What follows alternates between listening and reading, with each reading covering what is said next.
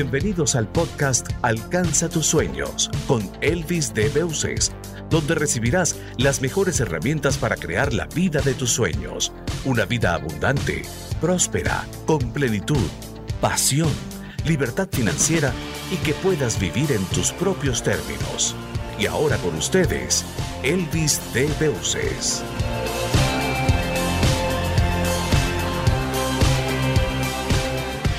Bueno, bienvenidos a este nuevo episodio del podcast Alcanza tus sueños. Hoy vamos a estar hablando acerca de un tema muy interesante y vamos a estar tocando todo lo referente a la Kabbalah.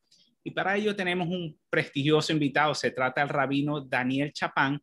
Daniel ha dedicado los últimos 13 años de su vida al estudio de la Kabbalah, preparándose en el rabinato principal de Israel, que es una de las escuelas más prestigiosas de Kabbalah en el mundo y también en Israel, obviamente. Así que bienvenido, Daniel.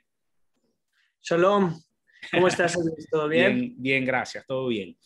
Bueno, ¿por qué no empezamos eh, hablando un poco sobre definiendo qué es la Kabbalah? Porque cuando empecé a programar esta, este episodio, me di cuenta que las personas tienen muchísimas confusiones. Piensan que la Kabbalah es algo que es todo acerca de astrología, de los signos, de cosas de mala suerte, incluso magia negra. ¿Por qué no nos aclaras un poco qué es la Kabbalah? Ok, empecemos por esta pregunta general. Eh, básicamente pienso que la Kabbalah es una manera de ver el mundo. Yo diría que la Kabbalah es un lenguaje que los sabios nos han transmitido para poder hablar de cosas que están más allá de lo que nosotros vemos. Todo necesita tener un lenguaje. Nosotros nos comunicamos, somos humanos, nos comunicamos con un lenguaje humano. Los, animales tienen también un lenguaje entre ellos, porque como ellos están en el reino animal, se comunican con un idioma, llamémosle un lenguaje animal. Lo divino también necesita tener un lenguaje para ser comprendido. Yo puedo hablar, y de hecho así lo vemos en la Torá, eh, la Torá que es el libro base, digamos, de la religión judía, de donde después ahora explicaré que también sale de ahí la Kabbalah, pero la Torá, que es la Biblia, lo que en Occidente se conoce como el Antiguo Testamento, eh, vemos allí que Dios nos habla en un lenguaje humano. Y el problema es que siempre que nosotros nos quedemos en el lenguaje humano, nos quedaremos limitados. Pero detrás del lenguaje humano podemos discernir un lenguaje divino. Ahora, para establecer un lenguaje yo necesito ciertos códigos. Todo lenguaje tiene sus palabras, sus reglas gramaticales, etc. La Kabbalah sería como el lenguaje, el idioma, esas reglas gramaticales de lo divino. Obviamente que es mucho más que, un idioma, porque lo divino, desde el punto de vista de la Kabbalah, lo es todo ¿sí? Eh, nosotros siempre decimos en Od Milvado, no hay nada fuera de él, para hablar de esa totalidad y esa plenitud de Dios. Pero para relacionarnos con ese todo, que está en todo y que lo es todo, necesitamos un lenguaje, necesitamos códigos que nos relacionen y de alguna manera nos conecten con él. Significa que si yo conozco estos códigos, yo conozco este idioma, de alguna manera yo estoy conociendo lo que está detrás de todo, lo divino que está detrás de todo y me empiezo a comunicar con dimensiones que van más allá de las que yo pueda ver. Pues muy interesante. Pues hablando de ese código, Daniel, tú sabes que volviendo a la Torá o al Antiguo Testamento, yo a veces he tratado de leer la Biblia o el Antiguo Testamento y me parece tú mencionas que Dios usa un lenguaje humano, pero yo considero que ese lenguaje es sumamente confuso. A veces las historias sí tienen como que algún sentido, pero entenderlo me parece muy confuso. Y también he tenido la oportunidad de leer el Zohar, que es el libro de la Kabbalah, donde se parte toda la Kabbalah, que si quieres nos hablas un poco también de qué se trata pero lo consigo aún más difícil de entender. Entonces, ¿cómo se explica eso?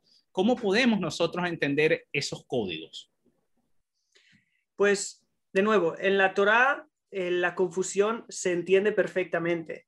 El motivo es porque aquí hay un ser infinito intentando hablar el lenguaje finito. Y está el todo intentando hablar mensajes limitados. Y no puede que no haber cierto grado de, llamémosle, confusión o cosas que no comprendemos. Un ejemplo lo he puesto eh, mientras daba clases hoy, de que, por ejemplo, en, una de las porciones que nosotros leemos en la Torá, se nos dice que Dios no es hombre para arrepentirse. Eso lo dice eh, Balaam, el profeta. Y en unos libros antes, en el libro de Bereshit, el libro del Génesis, Dios antes del diluvio dice que se arrepintió de haber hecho al hombre.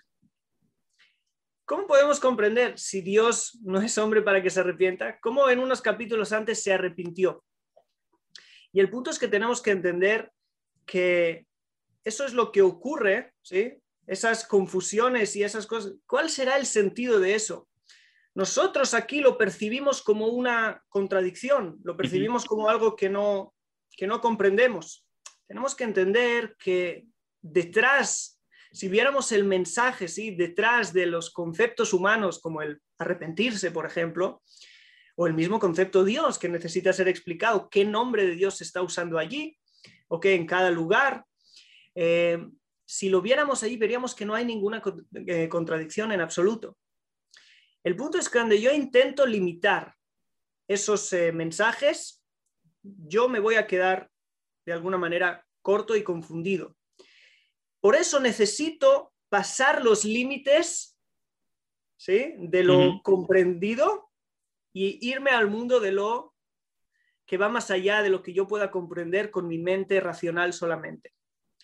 Y ahí viene el papel del Zohar.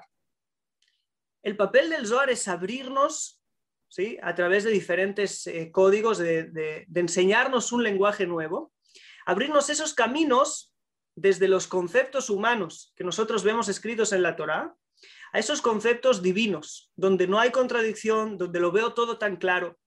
Pero no es solamente en la Torá, porque también en el mundo yo me relaciono con mi mundo con un lenguaje humano, ¿verdad? Es decir, cuando yo veo algo que ocurre, eh, ocurrió una desgracia, ocurrió algo malo, lo estoy describiendo según mi percepción limitada con un lenguaje humano. Pero si consiguiera ir ¿sí? a la lógica divina, al lenguaje divino, yo vería las cosas muy distintas. El Zohar es el puente entre estos dos lenguajes. ¿Cómo puedo ver a Dios? ¿Cómo puedo ver la lógica divina, el mensaje divino en todo lo que ocurre de alguna manera? Y esos son todos esos códigos que nosotros conocemos, las 10 sefirot, los cinco mundos, ¿sí? las 22 letras, Todas esas cosas no dejan de ser canales que nosotros podemos ver a partir de ellos la realidad, pero desde otra perspectiva, la perspectiva divina. Qué interesante, mucha tela que cortar en, todo esto. ¿Y por qué no, nos cuentas, Daniel, cómo entonces te iniciaste tú en todo esto de, la cábala? Em, yo soy una persona que desde muy joven he sido muy sensible a lo espiritual yo no crecí como una persona eh, religiosa, aunque soy judío de casa, pero no, no se practicaba en mi casa el judaísmo. Y en cierta edad yo empecé de muy joven a buscar un sentido trascendental a las cosas.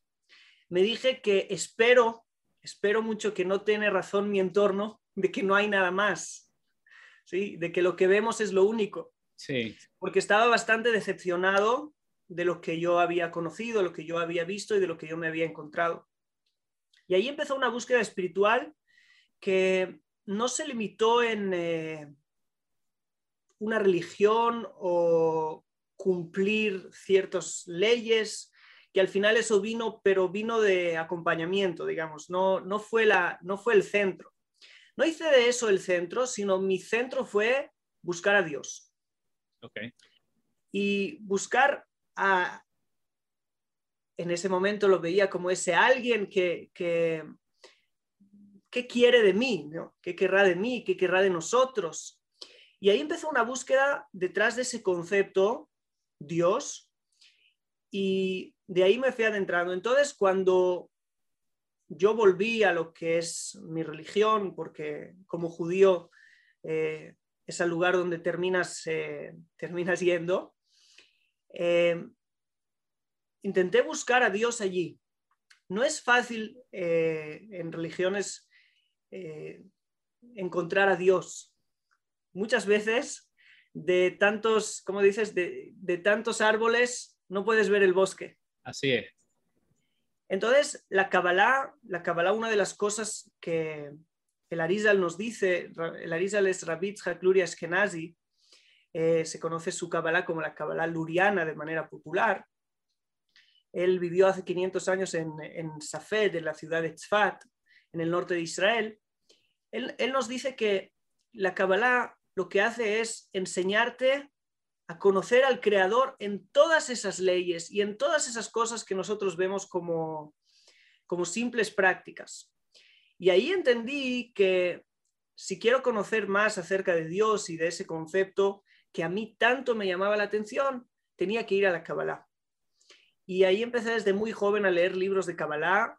Em, ya cuando vine a Israel, en, en, el lugar donde yo empecé a estudiar, no, no se estudiaba Kabbalah, porque era un lugar de gente joven y en Israel la, gente joven no suele estudiar Kabbalah.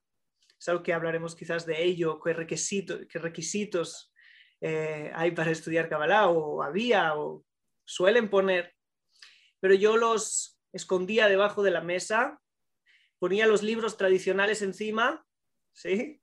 como el Talmud y otros, y los levantaba para ver el libro de abajo, que eran libros de Kabbalah, y ya desde, muy, desde el principio, una de las personas que me trajo a mí Israel eh, era alguien que enseñaba Kabbalah por internet y contacté con él. Siempre la Kabbalah me acompañó de nuevo, porque era parte de la búsqueda que yo tenía, el hecho de conocer eh, quién está detrás de todo. Claro. Y Daniel, ¿ha habido algún momento difícil en tu vida que la Kabbalah te ha ayudado a sobrellevar? Pues la verdad que, la verdad que muchos. La verdad que muchos. Empezando porque la Kabbalah no solamente me ha ayudado en, eh, en momentos específicos, que también, eh, por una práctica específica, sino es el nivel de conciencia al, al cual la Kabbalah te eleva. A entender que las cosas no te ocurren a ti, sino que ocurren para ti. Que no existe nada que ocurra en el mundo que no tenga un sentido y algo que va más allá, que podemos confiar en que todas las cosas ocurren para nuestro bien, que podemos agradecer por todo, porque al final todo va a ir a un lugar de bien, que hay esperanza en el mundo. Claro, cuando uno se habitúa a estas ideas, no solamente que la Kabbalah nos ayude en un punto, sino que toda nuestra vida ahora se ve distinta. Y en cierto momento sí empecé a sentir un grado de, en este, porque en este camino de búsqueda, cuando uno es un buscador y busca, eh, no deja de frustrarse muchas veces, porque no, no todo el que busca eh, rápidamente encuentra, sino que esto es un camino y mucho tiempo en incertidumbre y al final todos estos conceptos me han ayudado muchísimo. Me han ayudado muchísimo. Entonces puedo decir que la Kabbalah me ha cambiado la vida, no solamente me ha ayudado en cierto punto. Qué bueno, me alegra escucharlo. Y cuéntanos un poco acerca de esos requerimientos. ¿Cuáles son y por qué tú crees que no dejan que los jóvenes y, existe esa, ese hermetismo en referencia a la Kabbalah? Sí, bueno, yo creo que todos los temas que de alguna manera se consideran temas muy elevados suelen ser herméticos. Eh, yo pienso que hay cierto grado de verdad en eso, en, el, en lo cual hay conceptos que son tan elevados que en cierto momento, si alguien los entiende mal, los va a convertir en otra cosa totalmente. Voy a poner el ejemplo de, las relaciones sexuales. Es algo que los adultos suelen ocultar de los niños. Sí. Y el punto es por qué. Y tiene mucha lógica. La lógica es o puede venir en esto de que un niño se puede quedar solo con una parte de las relaciones sexuales, que sea la parte sensorial, digamos, y no entienda todo lo que hay detrás de eso en una pareja adulta, que es muchísimo más y que es lo principal, y que es lo que convierte en, esa relación en una relación de amor, que la Kabbalah está vista incluso como la, eh, quizás lo más elevado, el concepto más elevado que hay la Kabbalah, son metáforas de unión entre hombre y mujer. Y es, claro, cuando lo das a alguien que no va a saber entender todo eso, porque no vive allí, porque no está allí, porque es un niño, porque no está pensando ahora en formar una pareja, ¿sí? sino que está pensando en pasárselo bien, en disfrutar solamente. Entonces, hay cierto grado de hermetismo, es decir, no le vamos a decir todo, no le vamos a enseñar todo ahora para que esto no se estropee de alguna manera. Que no se estropee eso y también para él, porque cuando él pueda acceder a estas cosas, no tenga una memoria errónea de todas estas cosas. Lo mismo pasa con la Kabbalah. Cuando yo quise acceder a mi primera escuela de Kabbalah, una escuela que se llama Betel, sí que significa casa de Dios, donde estudian Kabbalah y uno de sus fundadores se llamó Rabbi Shalom Sharabi, que fue uno de los grandes cabalistas hace 300 años. Él, eh, en ese lugar, cuando yo intenté acceder, me dijeron, ¿qué edad tienes? Dije, 19. ¿Estás casado? ¿No? Ok, pues cuando te cases puedes volver. Wow. Sí, y me dejaron fuera y yo los veía de, estudiar, me dejaban venir a los, a, los rezos que ellos hacen, que son distintos, son especiales, según las Kabanot, las meditaciones de la, sobre todo los, los que van por esa línea, eh, hacen rezos muy largos, muy atractivos, con melodías. Y yo me quedé, me quedé fuera, ¿por qué? Porque no estaba casado. Una vez pregunté a uno de ellos, ¿por qué, ¿por qué si no estoy casado no puedo? Me dijo, la Kabbalah no es algo que tienes que comprender con la mente, tienes que comprenderlo con la vida, con la experiencia. Y si yo te hablo de la unificación de las sefirot masculinas y femeninas y tú no sabes lo que esto significa en la vida, de nada te ha servido. Entonces, obviamente que hay excepciones, hay lugares que sí dejan a personas solteras eh, estudiar, sí, no son reglas de hierro. Pero lo que sí, lo que sí en la mayoría de lugares piden es cierto grado de, llamémosle, madurez. Uno escribe los 20 años, en otros lugares exageran, dicen los 40 años.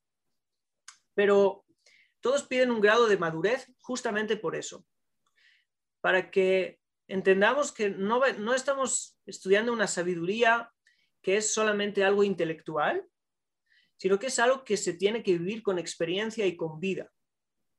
Necesitamos conocer las metáforas, ¿sí? Necesitamos conocer eh, las metáforas en nuestra vida para acceder a lo que va más allá de las metáforas.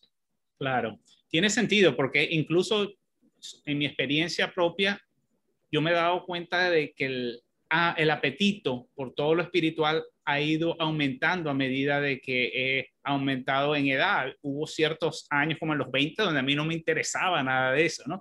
Entonces puede, tiene, tiene, tiene, tiene sentido eso. Bueno, vamos a hacerte algunas preguntas que la audiencia ha hecho. Lupita pregunta si la Kabbalah creen, las personas que practican Kabbalah creen en los ángeles. Ok. Em, digamos, que, digamos que sí, ¿sí? es, una de las, es uno de los componentes eh, de la, llamémosle, de la sabiduría de la Kabbalah. Lo que pasa que, claro, el concepto ángel también se entiende distinto desde el punto de vista de la Kabbalah. No lo entendemos como un ente con alas que, que hace diferentes acciones aquí en el mundo. Eh, esa es la manera en la que la Torá, la Biblia, describe a los ángeles. Lo que pasa es que la Kabbalah se queda con el punto, la esencia. ¿sí? Un ángel viene a traer una luz al mundo, viene a traer algo al mundo de la parte de Dios. Y en la Kabbalah nosotros estudiamos esto. ¿Cuál es esa luz que este ángel viene a traer? ¿Cuál es esa acción? ¿Cuál es esa interacción divina con el mundo que ese ángel viene a traer? El, las alas y el pelo largo y todo eso no es, son, son metáforas, no nos quedamos con eso, ni pensamos, ni creemos en un mundo en el cual eh, hay entes que, revolotean. ¿sí? Son conceptos que nosotros eh, entendemos, son energías positivas, negativas, ¿sí? son de alguna manera, llamémosle, eh, algo metafísico que hace que cosas ocurran aquí en el mundo físico. de nuevo, hay que entenderlo separado de conceptos humanos. Justo eso es la Kabbalah. ¿sí? Claro. De nuevo, la, Biblia nos habla con conceptos humanos, el ángel viene con formas. nosotros en la Kabbalah vemos el lado, el lado del lenguaje divino, los códigos que hay detrás de eso. Claro, muy bueno. Y hay una pregunta aquí complicada. Tú mencionabas de que la Kabbalah le da sentido a cosas inclusive que, no, que nos duelen, que nos son difíciles, que nos son difíciles de comprender. Y alguien nos pregunta, ¿cuál es la visión de la Kabbalah del por qué el COVID, en este momento que estamos grabando este podcast, sigue quitando las vidas humanas? Bien, eh, la verdad es que sería un poco atrevido que yo diga lo que dice la Kabbalah respecto al COVID. Eh, porque no podré, no seré objetivo del todo, ¿no? Pues siempre voy a tener mi propia opinión. Pero obviamente que la Kabbalah ve todo lo que ocurre con un sentido y con un motivo. Y tenemos que entender que a veces la humanidad no está preparada para recibir el bien divino que viene al mundo eh, de una manera agradable a veces tenemos que pasar por cosas incluso terribles para que el mundo avance a algo mejor. No lo hemos entendido a las buenas de alguna manera. Y de nuevo, no es que haya alguien, según la Kabbalah, no es que haya alguien ahí castigándonos, ah, no, esto, pues lo otro, no, sino hay que, de alguna manera, el bien tiene que revelarse y si no logramos hacerlo, no logramos que este bien se revele de una manera, de una manera agradable, dulce, decimos en la Kabbalah, eh, entonces viene de maneras que son más amargas. El mundo estaba eh, tremendamente acelerado, el mundo estaba tremendamente descontrolado en muchas áreas y desequilibrado. El COVID ha hecho que veamos cosas que estaban de alguna manera eh, debajo de, del panorama. No lo, no lo podíamos ver y el COVID ahora lo saca todo a luz. Yo, yo tengo un vídeo en mi canal que hablo de cuál es el mensaje del COVID para todos nosotros. Y digo justamente eso, el COVID hará salir de cada uno lo que ya hay. El mensaje del COVID es que veas qué el COVID está haciendo salir de ti. Por ejemplo, si alguien se de repente tiene muchísimos miedos por causa del COVID, no pienses que el COVID ha hecho el miedo, sino que el COVID está revelando algo que ya había. Si alguien de repente tiene problemas en casa por causa del COVID, porque problemas con los hijos, problemas con la mujer, la mujer con el marido, no pienses que el COVID los ha causado. El COVID ha venido a enseñarte cosas que estaban allí y esto lo podemos ver de dos maneras. De nuevo, de una manera buena o de una manera ¿sí? negativa. La manera buena sería verlo decir, ok, me están mostrando cómo puedo avanzar, cómo puedo crecer.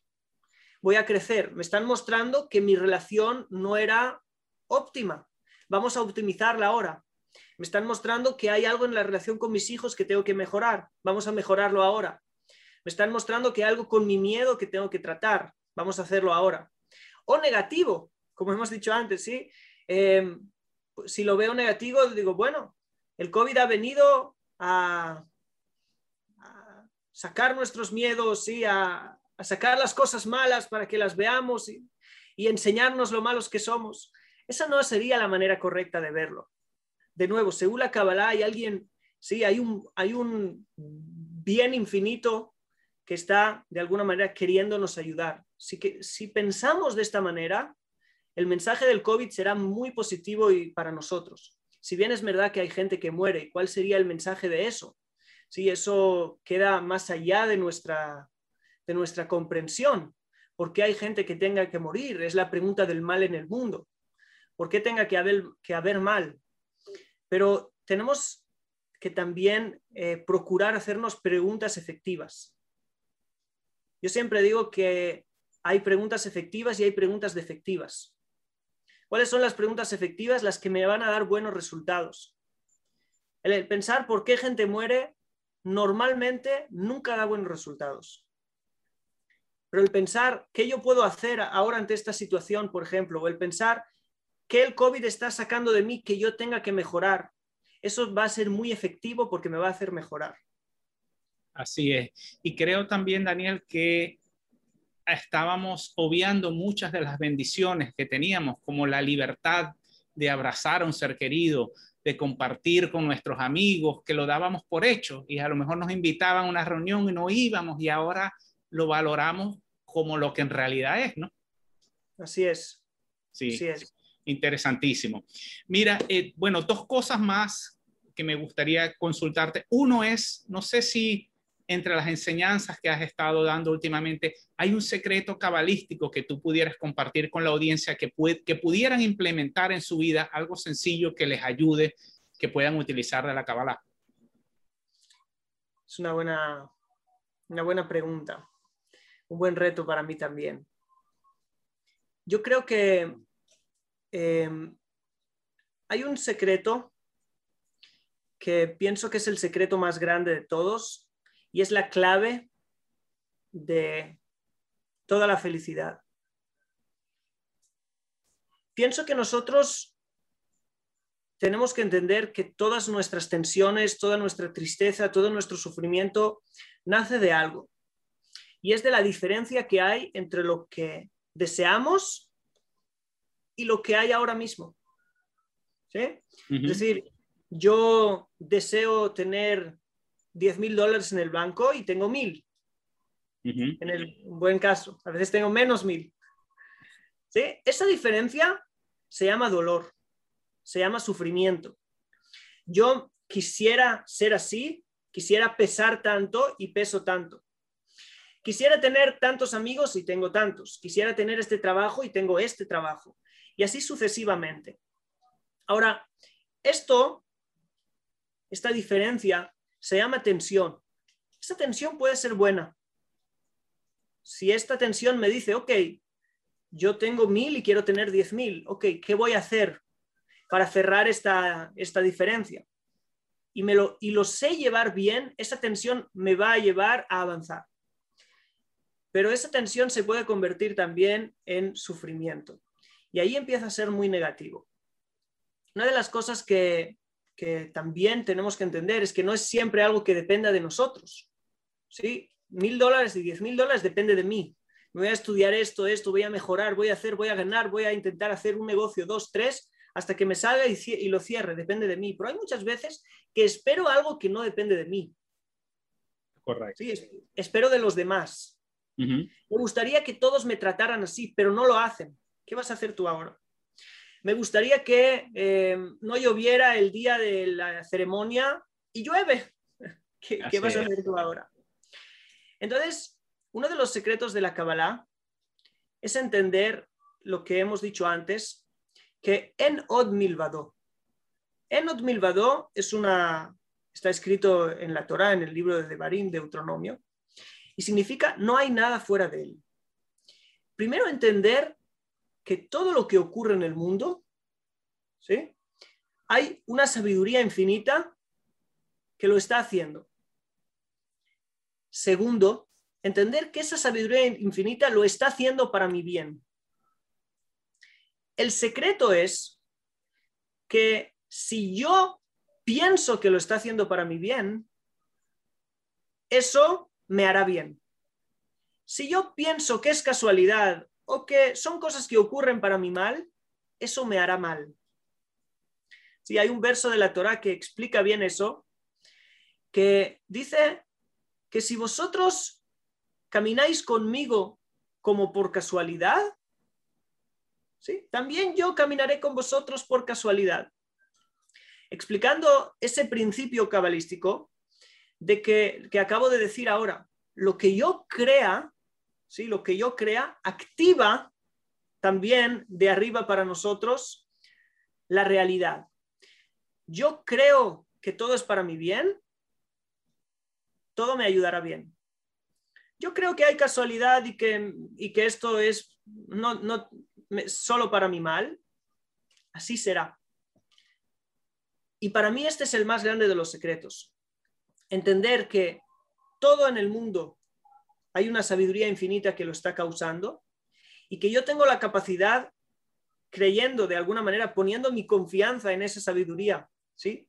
De que hay bien y que hay un bien que se está revelando hacia mí y quiero verlo, ¿sí? Y me doy, me, doy el, de alguna manera la, el, el ¿cómo, ¿cómo, lo diría en español? Me doy la oportunidad, ¿sí? De mirar con esos ojos de bien y saber que no importa lo que pase, voy a terminar recibiendo bien de esto.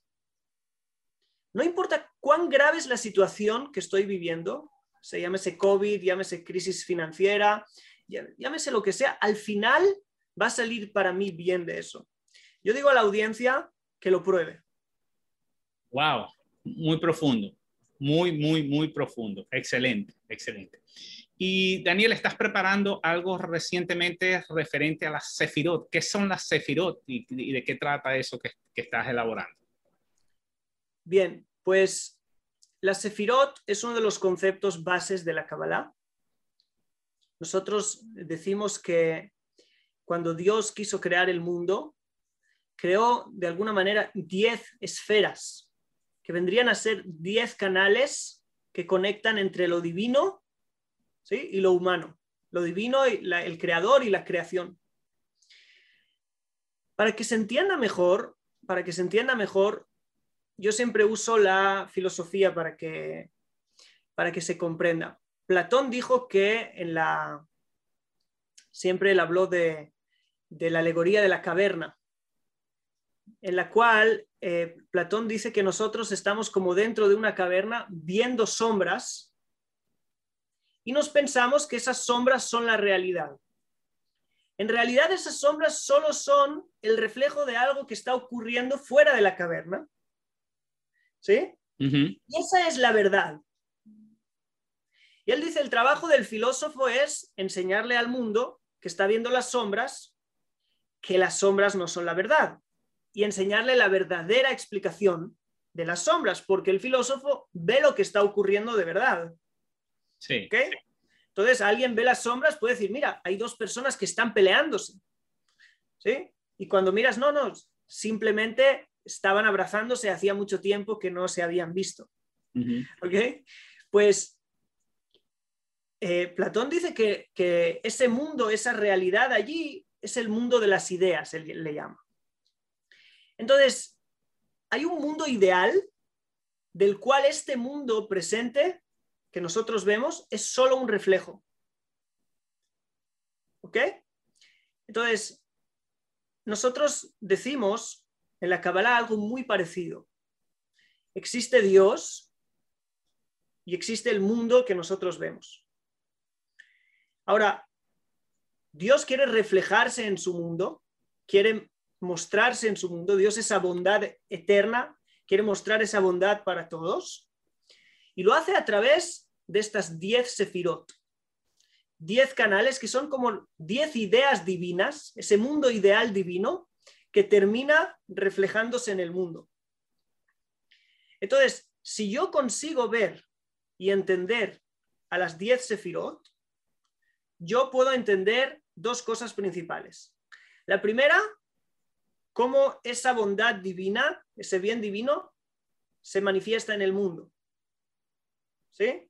de arriba hacia abajo. Segunda, como yo desde aquí abajo puedo elevarme hacia arriba a través de esos, esas diez ideas, esas diez emanaciones espirituales de Dios. Entonces, esas diez sefirot vendrían a ser como una conexión continua entre lo divino y lo humano. Nosotros hemos hecho un seminario eh, de las 10 Sefirot. Dejaremos todo lo relevante, te lo voy a mandar para que todo el mundo lo tenga a su alcance y puedan también acceder. Es gratuito, así que está todo el mundo invitado. Perfecto. Daniel, de verdad que ha sido un gran placer, sumamente interesante. Yo creo que esto deberíamos hacer una segunda parte, pero quisiera que nos dieras tu información. ¿Qué tipo de ayuda les puedes dar a la gente si alguien quiere aprender contigo? ¿Qué servicios y dónde te pueden contactar?